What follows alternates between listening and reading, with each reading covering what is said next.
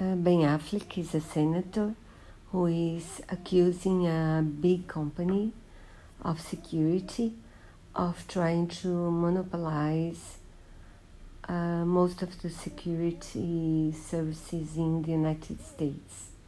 They already have uh, millionaire, billionaire contracts uh, to fight in the Middle East, Midwest, Mid, Middle East, and uh, Russell Crowe is a journalist who decides to investigate uh, because uh, there is this lover of the senator who dies in, the, in subway station.